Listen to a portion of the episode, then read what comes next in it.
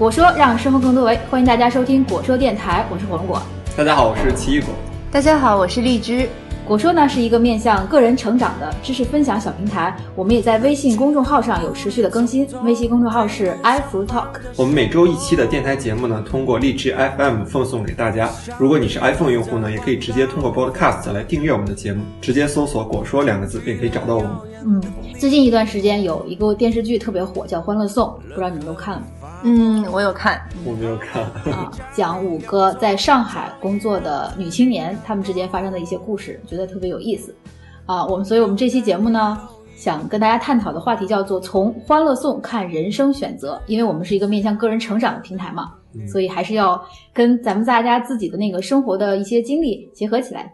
那你觉得这部剧怎么样？其实一开始我觉得并没有那么好看，但是就是看着看着还觉得挺好看的。我觉得就是比较好看的原因呢，是有这么几点。第一个是它非常符合当下都市生活中女性生活的一个真实的写照，嗯。然后另一个呢，就是因为它描述的五个人的设定、人生设定，或者说他们的生活状态非常不同，背景也不同，对也不同，对，所以其实我觉得女性观众吧，至少能从这里面多多少少看到自己的影子。嗯，然后男性观众就被他们的颜值所吸引，是吧？对。但是我是被他们的颜颜值所吸引的，我主要是看脸，我比较喜欢刘涛，而且他扮演这个角色安迪特别的讨喜啊，当然其他几个角色也特别讨喜，就他这个些角色的设定，要么就是那个性格很分明、爱憎分明的曲筱绡，是吧？对，行事雷厉风行，然后又有高大上的海外背景的安迪，还有这个小蚯蚓邱莹莹，特别的接地气，特别可爱，然后杨紫演的特别的好，活灵活现。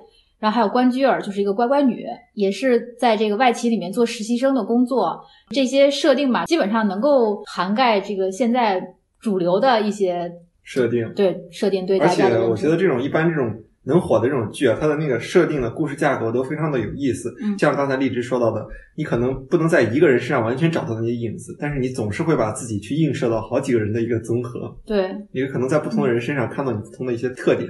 嗯，然后你会有所谓的那种代入感。对，所以男女老少咸宜啊，就是各种背景家庭的人看到，哎，觉得还挺真实的。这是第一点吧。然后第二点，我觉得他这个剧还挺良心的，就有很多那个细节做的特别好，就是它都是那种真实生活中的一些场景，比如说那个曲筱绡睡觉的时候把那个脚敲在沙发上，就那种大大咧咧的那种状态。然后那个安迪去。拎他脚下来的时候，还专门垫了一块那个毛巾被，嗯啊，因为他是自己不愿意跟别人有肢体接触。然后还有那个关雎尔在坐地铁的时候，有人从他身边过，他就侧了一下身。就一般来说，你要拍一个电视剧的话，你拍在地铁上就拍人就完了，你还在拍一些动态的过程很少。所以据说是因为这个创作团队比较良心，然后所以获得大家很多的好评。我觉得这部剧可能除了刚才说的两点之外，第三点就是。它其实反映了一些当下的社会问题，嗯，就包括说，大家认为现在中国的社会阶层分化其实越来越明显，嗯，就是说通过自己的努力也好，很难更难去逾越，对对对，阶层比较固化，嗯，其实特别明显的一个例子是樊胜美，就是她是一个外企的 HR，她就是希望通过找到一个特别呃能够带自己飞的另一半儿，然后。从而跨上那么一个阶层，因为他来自一个很一般的家庭。刚才你们聊到了这部剧是设定在上海嘛，一个大都市。然后我们知道荔枝是来自于上海，对对对，你觉得它反映的这个上海的情况是真实的吗？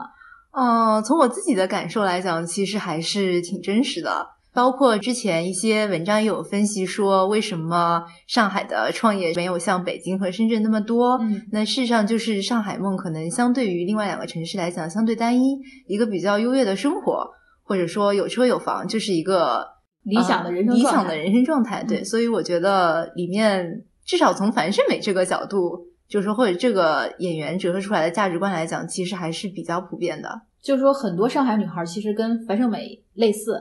都想通过一些，樊胜美不是上海女孩，但是因为她的背景设定是就是来上海打拼的一个女孩嘛，对吧？但是就大部分的上海女孩还是比较以就是说优渥的生活为一个选择的第一要素，嗯，就是面对你爱的人和能给你带来一个优渥生活的人，你选对？可能还是会选择，大部分人可能会选择后者。嗯，这就是我们今天提到的一个选择问题 在面对一个人生关键。关卡的时候，就是你要选择一个人跟你共度这一生，是吧？嗯，你是选择了一个人呢，还是选择了他的阶层？对对对，感觉也是这部剧想说的一个比较重要的一个话题。嗯，当然在这部剧里面，他最终还是选择了一个爱他的，然后他也喜欢的一个人。呃，对，是的。当然，一方面是这种剧面临的这种选择，其实我们今天想聊这个话题，还是因为最近我我跟包括火龙果都有很多的感受，就是最近参加了一些讨论啊，我们发现我们现在面临着很多很多的困惑，嗯，每一个时代都有它独特的困惑。而我们觉得这个时代最大的困惑其实来自于选择。嗯，我们这个时代在物质算比较富裕，但又没有达到让你衣食无忧的那种状态之后，你就会面临着一种，就是你有很多的选择，嗯，但又没有足够多让你随心所欲，于是你就要在这些选择中做出一个。嗯，但我们从小的一种生活环境啊或者背景啊，又没有去训练我们一些做选择的能力，所以导致我们每次面临选择的时候，要么你会选择逃避，嗯，要么你会陷入一种迷茫。焦虑甚至是恐慌，嗯，比如说找工作了呀，然后比如说去考研的，嗯，或者是换专业的，反正形形色色，甚至还有工作了要跳槽的。对我其实就自己仔细想，自己二十几年，就是从出生到现在，其实也没有经历过特别大的需要选择的这种状态，所以导致我现在可能自己要真正去走入社会选择工作的话，其实就比较迷茫，就是一种选择能力比较丧失的感觉。就包括其实身边有很多同学，比如说读研啊或者什么的，你问他为什么要读研读博，他可能只是说我暂时还没想好。嗯嗯，对，这就是一种比较典型的选择拖延症。对，嗯，就是推迟选择的时间。本来其实你应该在本科毕业的时候就要进行一次选择，我是去工作呢，还是去读研呢？但当时因为学习好，根本就没有去考虑那个工作那个选项，就直接就直接就读研究生，然后读博士，一路上来。哎，到了博士毕业的时候要去工作的时候，很多人觉得，哎，读了博士是不是应该当老师啊？然后那我就直接当老师好了，就又去当老师了。就一辈子下来，你觉得好像是你在选择，实际上是你的路径依赖。还有就是对于读书读的比较好的同学来说，读完博之后你。迫不得已必须要做选择，因为没有学位，没有学在供你上。还有博士后嘛？对对，那你再做一站博士后，也得做选择。就上学这个已经不是个 option 了。嗯，就没有了，这个被被迫切断了。对，我觉得如果是再有 option 的话，估计很多人还会继续读下去的。对，不用动脑嘛，也不用承担选择的后果和风险。就即使它导向的是一条可能比你主动做了选择更差的路，因为你没有去做这个选择，所以你不用承担这个后果。就很多人就丧失了选择的这个能力，所以我们觉得好像选择这个能力是需要训练的，是需要你在小的时候就应该去给自己一些机会去尝试一下，让自己主动做一些选择。其实小选择积累起来都是我做的选择，然后大选择的时候你才能更清楚自己到底是谁，自己到底想要什么。不然的话，就到了我们这个年龄，然后再开始寻找自己，找自己，就开始找自己的那个。喜欢的兴趣啊，适合的方向啊，就有点晚。其实我感觉这个多少跟我们可能成长的背景也比较有关。就我们可能我们都八零后嘛，就感觉当时可能有很多事情，比如说很小的细节，比如说吃什么、穿什么，其实我们当时都没有什么对啊特别强的意识，随便对 是吧？于是就一直随便到达。嗯嗯。那你们觉得你这二十多年中做过的最重要的一个选择是什么？我我就感觉自己一直是。走到一个节点上，然后路就出现了，然后就往前走了一步，就都没有经历过车到山前必有路，对，就没有经历过那种可以说出来的，或者说值得自己说出来的这种选择的机会啊。就是你主动选择的，其实还挺少的，是吧？嗯，对。你说现在就迫不得已走到一种必须要主动选择工作的阶段。奇异果呢？我觉得我有两个选择还算做的比较重要。第一个是当时读另一个学位的时候，这个选择是做的比较重要的，就是读了双学位。对，一个是对于一开始学的方向不是那么感兴趣，第二个呢就是嗯，抱着一种对于我后来读的经济学的那种浓厚的兴趣吧，嗯，就开始做了一次选择。因为我后来发现，嗯，事后来看对我的帮助非常大，嗯，这是一个选择。第二个选择是我当时读博士的时候选择了一个相对来说比较小众的领域。那时候，当时也是算有一点固执吧。我当时有一种天生的一种偏好，就是说我一定要选那些人少的东西去做。哦，选择少有人走的路。对，嗯，看不一样的风景。不一定是看不一样风景，你也可以认为这是一种策略。就是寻找差异性。你可以认为这是一种策略，但是这种策略会很有风险，因为随大流永远是一种看起来貌似很正确的选择，安全安全的选择。嗯，但是你如果选择一种特别小众的方式，那就意味着你风险高，但可能你收获的也很多。嗯嗯嗯，就我是那种风险偏好型的人 啊，愿意选择高风险的事情来做，更刺激。然后我有两次选择，第一次是本科毕业，然后选择出国还是选择保研啊？当时我是可以去申请去国外读书、读博士啊什么的，也可以保送到清华。然后呢，当时我就合计了一下，当时我选择了一条容易的路，就是我算了一下，在清华可以五年快速毕业。然后还可以在期间去出国交换一段时间，就是出国经历也有，然后你也可能可以很容易的毕业。当然还有那个男朋友的原因，就选择了这条路。但是我现在再来看的话，就是如果要选择的话，还是应该选择那条更有挑战的路。嗯嗯，就是一定不要选择更容易走的路，因为你可能选择容易的话，你过一段时间你会觉得没有那么能让你成长啊。就是一般选择的话，最最好是选那个更难的路，嗯，肯定是没错的。然后第二次选择就是博士毕业的时候，我虽然没有选择我要去做什么，但是我选择了不去做什么。就我我我当时也是面试了一些大学什么的，后来就决定放弃了那些职位，就不去大学教书。当时的一个选择的原因就是这次我要选择一条难走的路，因为如果是选择大学的话，就很容易看到将来的发展方向，相对比较好走是吗？很好走。啊，就轻车熟路嘛，就发论文，然后教书什么的。后来就选择了那个，再给自己一两年的时间，再看一看自己到底适合什么，然后喜欢什么样的人生方向和道路吧。嗯，啊，相对来说是选择一条更不安稳的道路。嗯嗯，两次选择。所以从我们刚才说的这些选择的过程中，也可以看到，我们这么多年也就做过这么两次，让你还觉得。能记起来的，记起来的重大的，然后对你产生影响的一些事情，所以说明就是这个这个过程中，就是让自己主动选择的时候太少了，动脑的时候太少了。对对对，经常以行动上的勤奋代替思想上的懒惰。那如果是说让你接着往前走，然后往前去看你想做什么，你要主动去选择的话，那你会怎么选呢？就是又回到我们之前讨论的一些事儿上，就是你的目标啊。然后你的人生方向啊，因为一旦涉及到这些问题，就是一个对你对未来趋势的一个判断，就需要你对未来有一个你的愿景和你的一个一个憧憬吧，或者寻找你自己最匹配的一些能力。对我感觉这也是不是递进型的那种选择，而是平行选择出现的时候的困难，因为可能越是像我们这样做选择的话，就越是担心你选了 A。而 B 会更好，嗯，我感觉这个是让我们就是焦虑或者不安，或者说有选择恐惧症的最主要的一个原因。嗯嗯，哎，但是一般这种情况下只是出现在你选择之前，一旦你选了以后，你也不会去考虑，比如说我选了 A，我也不会去考虑 B 到底好不好了，因为我已经选择 A 了，考虑 B 不会啊，还是我觉得会很多人经常会，比如说选专业这事儿吧，多少人在微信里曾经转发过说你现在流的泪就是当年脑子进的水。但是人不都会自我欺骗吗？就是说，哎，我选了这个，就是就用这认这个呗。反正就在自我欺骗和矛盾中纠结呗。啊，其实就是做重大人生选择的时候，我们可以跟一个人学习一下。这个人呢是柔宇科技的 CEO，然后我忘了他叫什么了。他但他创办了一个公司，这个公司是做那个曲面显示器的，就是那种弧形的显示器，然后特别还有特别薄的显示器，做的特别好。然后他当时。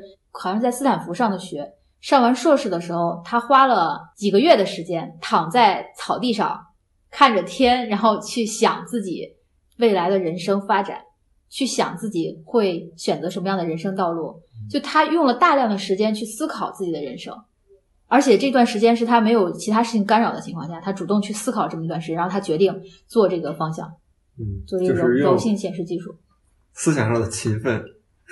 然后取代了取代了行动上的勤奋。其实，在国外很多时候有那个所谓的 gap year 制度嘛，就 gap year 其实也是为了让你去想一想你自己适合干什么，或者去看一看不同的风景。嗯，是吧？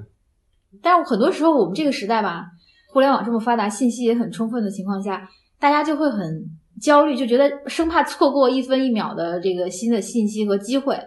不舍得那个浪费时间，然后我就，哎呀，我得赶紧干点这个，赶紧干点那个，是吧？所以说，我就看很多人可能会喜欢同时去做好多事情嘛，就是或者说很多机会都不想放弃。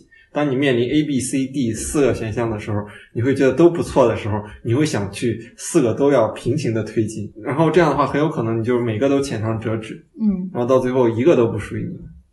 哎，刚才说了这么多人生选择的事儿，我们的欢乐颂去哪儿了？其实欢乐颂里面包含人生选择的地方也挺多的，比如说邱莹莹，对，可以看到一开始邱莹莹的一个设定是从小城市出来的一个姑娘，他们家认为一个小姑娘应该在大城市的办公室工作，然后这样最安稳、最保险。于是他就选了一条这样的路，嗯，但事实上他的性格并不是非常适合这样的生活状态，嗯，就是剧里面就说了，他是一个其实大肠直接通脑子的这么一个直来直去的人，对，很直来直去，然后也不考虑做事的后果，对，所以他其实，在就是这种职场上，职场上会非常吃亏，嗯，所以呢，后来他就失业了，然后一度呢也非常迷茫于自己到底应该去选择怎样一个工作。对，然后他家在家里面搞那些成功学的东西。对对对，就是 应该说有一段小误入歧途的那个过程。但后来呢，事实上编剧吧，还有作者，其实给了他一个比较好的、适合他的一个就是人生的选择设定。他去了一家咖啡厅，然后开了一家网店，而他本人呢，又是一个长期相当于非常痴迷于网购的这样一个人。嗯，所以说，其实这这个工作比原先那个办公室的工作要更适合他。对。哎，其实这个让我想到了之前听说有一个咱们建院的研究生去了万万没想到实习，然后让我挺震惊的，然后就觉得，哎，他还可以这么选，就是其实很多人生选择是在我们原来的预期之外的，对，让你万万没想到，就让你万万没想到，就是你还可以去一个互联网公司，或者是去一个锤子科技这样的公司，好像以前想都不敢想的一些事情。在发生，比如说奇异果办公室还出了一个大网红嘛？对，大网红，我们自己做了一个公司做那个空气净化产品啊。他也是因为去参加了一些节目嘛，对对对，就特别特别的火啊。你说这些事儿不去尝试，他也没有这些机会啊。所以其实邱莹莹的那个 经历显示了这个时代给我们的挺多可能性的，而且这种可能性可能是以前那些是就是上一代我们的父母可能。很难理解的，就是说觉得那个工作不是很稳定啊。你说做一个网店有什么大出息啊？就卖点东西呗。但实际上有需求啊，社会有需求。嗯嗯。哎，那你如果是再让你去未来给职业做一些选择的话，你有大概什么设定呢？哦，设定啊，其实我也有两条路可以走嘛。就一条就是去大的公司，因为之前没有去大公司工作过，觉得会增长一些经验，就是开拓一下眼界呗。然后也当然也有一些人说要积累一些资源什么的，然后第二条路就是自己创业，开创也不能说开创嘛，其实创业其实有很多维度了。你比如说你你去天天的写一些公众号，像李笑来那样 天天写公众号，然后发现机会跟志同道合的人做一些事儿，其实也算创业的一种类型。嗯，这两种路，因为我个人倾向是选择那个。呃，自己去挑战一下，选择一条更难走的路啊，更少有人走路。以后的选择的方式就是要判断哪条更难走，就是要走那个。对，这不是作死吗？这自虐的倾向，就往那个方向走的一个原因，我觉得是因为我们之前一直在学校里面学的很多都是理论上的东西，都是书本上的东西，离现实还挺有距离的。然后通过一些商业打交道这个事儿，我觉得是可以呃历练人的这些能力的，就找到商业的逻辑。就是跟以前学习那套体系完全不同的。刚刚火龙果说了这个商业逻辑的问题啊，其实，在那个《欢乐颂》里面也有一些体现吧，或者说有一些剧情就谈到了这个问题。就说曲筱绡她刚刚从美国回来，然后自己成立了一个公司，嗯，然后呢去呃投标一个工程外包项目，然后他的甲方就组了一个类似于像呃专业鉴定委员会这样的，然后来看他们的公司，然后大概双方僵持了。一周多吧，然后双方就互不提，就甲方我也不提我，我到底是不是把标给你们？嗯，这时候呢，那个许潇潇就回去问他爸，然后他爸呢，其实他的设定是一个就是商业就是商场上的老手，对，然后他爸就就跟他说，那主要是你并没有向对方亮出你底牌，嗯，然后这个底牌呢，或者说你给的这个他们的这个报价，他们觉得还不够诚意。那事实上呢，你可以把这个就是投标价格做得非常低，而在后期的操作里面呢，就是通过各个环节去把这个成本给省出来。啊，这事实上就是我们认为的一个理论和实际操作中的特别不一样的地方。嗯，而就是像火龙果说的那些，其实这些真正操作上怎么做，还是有很多是需要去一线的商场上自己去体验一下的。就就是去经历一遍这些大大小小的事儿。反正我觉得这是一条难走的路，但现在 倾向于让自己往那个方向努力呗。我知道励志也在面临一个非常艰难的选择，就是工作的事情。就是你在评价这个 A、B 啊，或者是这种过程中有什么标准吗？嗯，可以跟大家分享一下吗？对我感觉我这个好像更能代表大众。嗯，首先我也是像火龙果一样，就排除了几个选项吧。首先就是不想当老师，嗯嗯，然后其次呢，可能也不是特别想去政府，嗯，所以剩下的肯定就是企业，就是或者类企业的这种机构了。对，然后我觉得对于我自己来讲。我的恐惧就是在于刚刚所说的，我可能会害怕选了 A 之后 B 更好。最后能让我决定的几个因素，可能还是工作本身的有意思程度，以及就是在有这个工作的时候自己生活的一种状态吧。就如果这工作非常有意思，但它非常非常忙，让我觉得自己的生活一团糟，我肯定也不会去选择这个。就是你选择的是你的生活方式。对对对，嗯嗯。但是，往往你在深入的了解这个行业之前，都不太能够具体的知道嘛？有什么？你不试试很难知道，是吧？对啊，所以所以实习很重要啊！就如同你不谈恋爱怎么结婚呢？你肯定得先实习才能决定。嗯，但是我感觉大家实习完一个就擦掉一个，基本上是这种状态。但是当比如说选择有限的时候，你肯定就是必须在其中选一个嘛。嗯，你会选择相较来讲你更喜欢的那个。那奇异果有什么选择打算？哎，这是一个好困难的问题。不能用行动上的勤奋代替思想上的懒惰。我是觉得吧，我我有个最大的特点就是特别的不希望被约束或者是被管束，嗯，就比较崇尚一种超级自由的状态。不自由勿宁死。对对对，所以说基本上就断绝了我去公司这种可能性。然后所以说，我觉得我现在面前可能还是有两条路吧，一条还是。高校这条路，另一条就是自己去做一些事情，但是我都没试过。其实，因为高校它不让你试，你知道吗？这个东西就很讨厌。就是高校没有一个什么见习老师让你试一试，不需要编制，你可能试一段时间就不想教了。嗯，但是对，哎，其实我觉得有一条路就是可以先自己创办企业，然后做他么十几年。然后再回去高校教书，因为之前有过一个前辈就跟我这么讲的，说你一开始刚毕业的时候直接去高校的话，你教的那些东西就太理论化，对，就是都飘在空中，因为你也没有见过外面到底是怎样。说一个教创业老师，他自己都没有创过业，他怎么教？对，啊，就刚才我们还是讲了很多偏于个人学习啊、工作啊这方面的事情，其实选择在生活的方方面面都有，包括一些小的。这个今天穿什么，明天穿什么，也包括这个找什么样的男朋友，包括嫁给或者娶什么样的人啊，这些都是选择，是吧？《欢乐颂》那个电视里面呢，呃，安迪他一开始跟起点很好，对吧？对，然后也觉得很投缘。哎，当时我觉得安迪和那个起点的那个身份也挺匹配的，反正都是公司嘛，都是这种企业的高管。他但是为什么最后他选择了小包呢？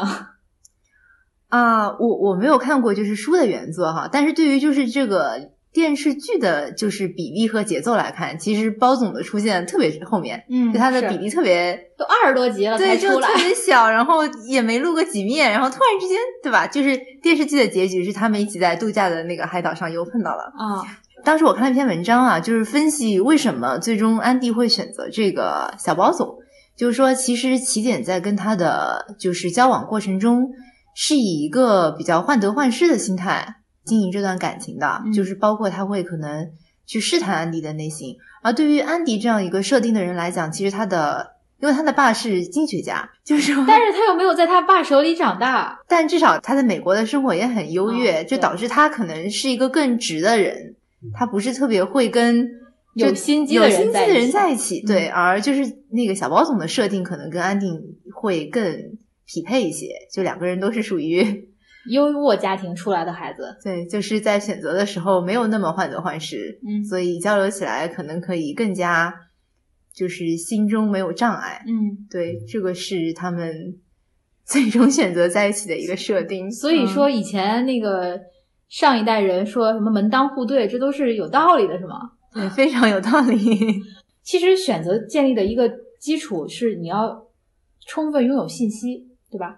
你如果你要不了解还有包总这样一个人存在，他可能就会跟那个起点在一起。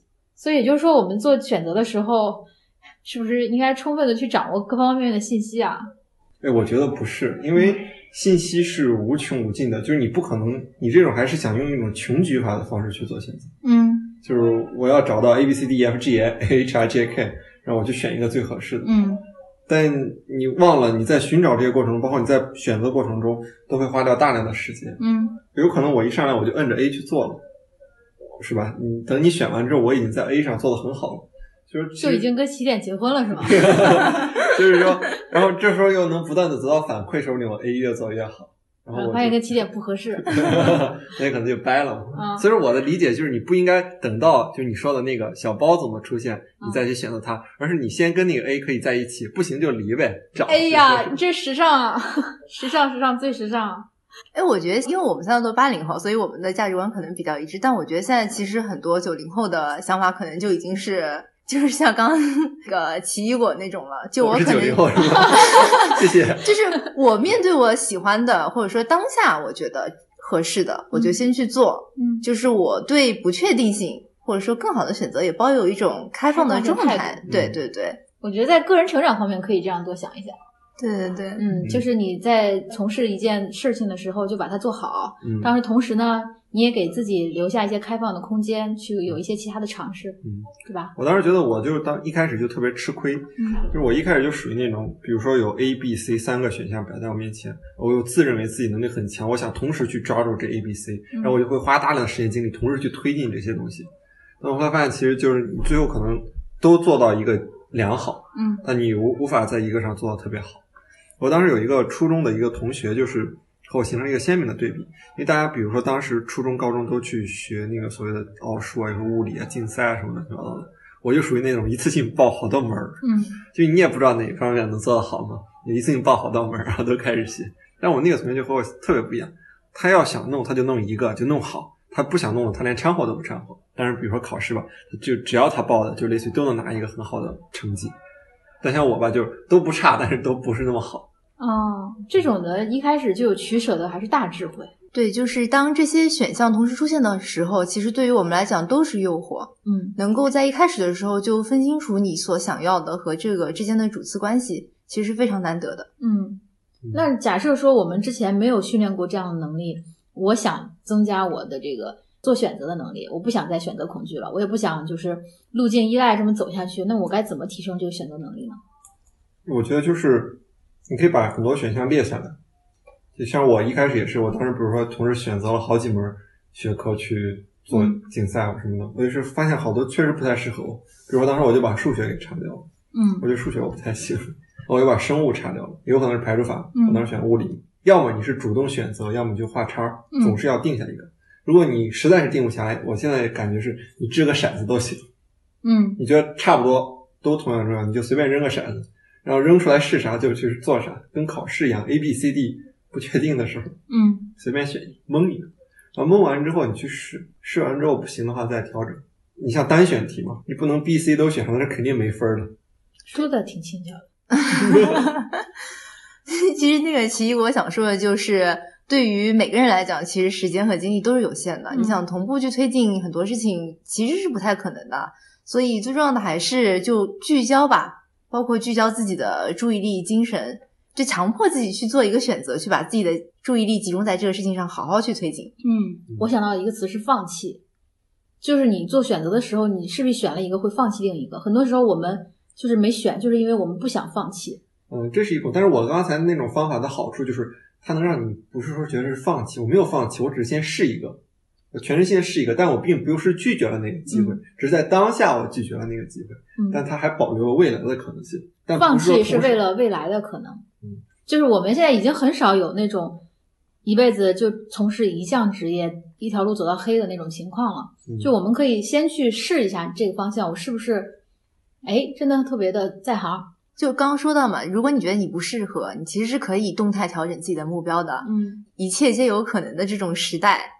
就是你即使觉得其中一个目标不适合，然后勇于调整，然后去走另一条路，也是有很多机会的。嗯，所以先让自己走一条更想走的，或者是更困难的路，或者随便选一个，随便选一个，真的都可以。但是就是选定了之后，就要专注的去做它。